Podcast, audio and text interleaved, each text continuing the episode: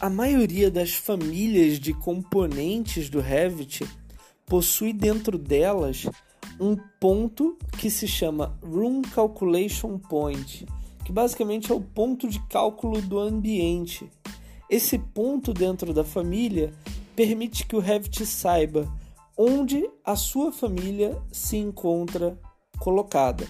Por exemplo, se dentro da família esse ponto estiver bem no meio da família, que é o mais comum, e você quando você colocar essa família dentro do seu projeto e colocá-la dentro de um ambiente, por exemplo, o Revit vai, a partir da posição onde se encontra esse ponto, saber a qual ambiente essa família faz parte. Se a sua família estiver entre um ambiente e outro, por exemplo, é a partir desse ponto que o Revit determina se ela faz parte de um ambiente ou do outro.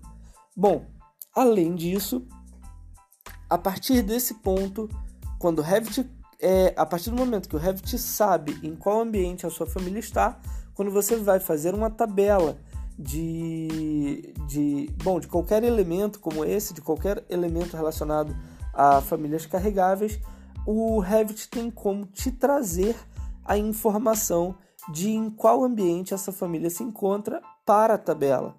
Beleza? Eu não sei se você já percebeu, mas na hora que você está criando uma tabela desse tipo de, objetos, é, lá na tabela, por exemplo, imagina que eu estou criando uma tabela de, de mobiliários. Lá na tabela de mobiliários, além das próprias categorias correspondentes aos mobiliários, você pode também alterar a, aliás, além da, dos parâmetros correspondentes à categoria de imobiliários, você pode também alterar a categoria de modo que você traga para a sua tabela parâmetros de ambiente. E aí, a partir disso, o Revit vai trazer para você a informação de em qual ambiente o seu objeto está colocado. E essa informação ele tem a partir do ponto que está lá dentro da família configurado, que é o Room Calculation Point.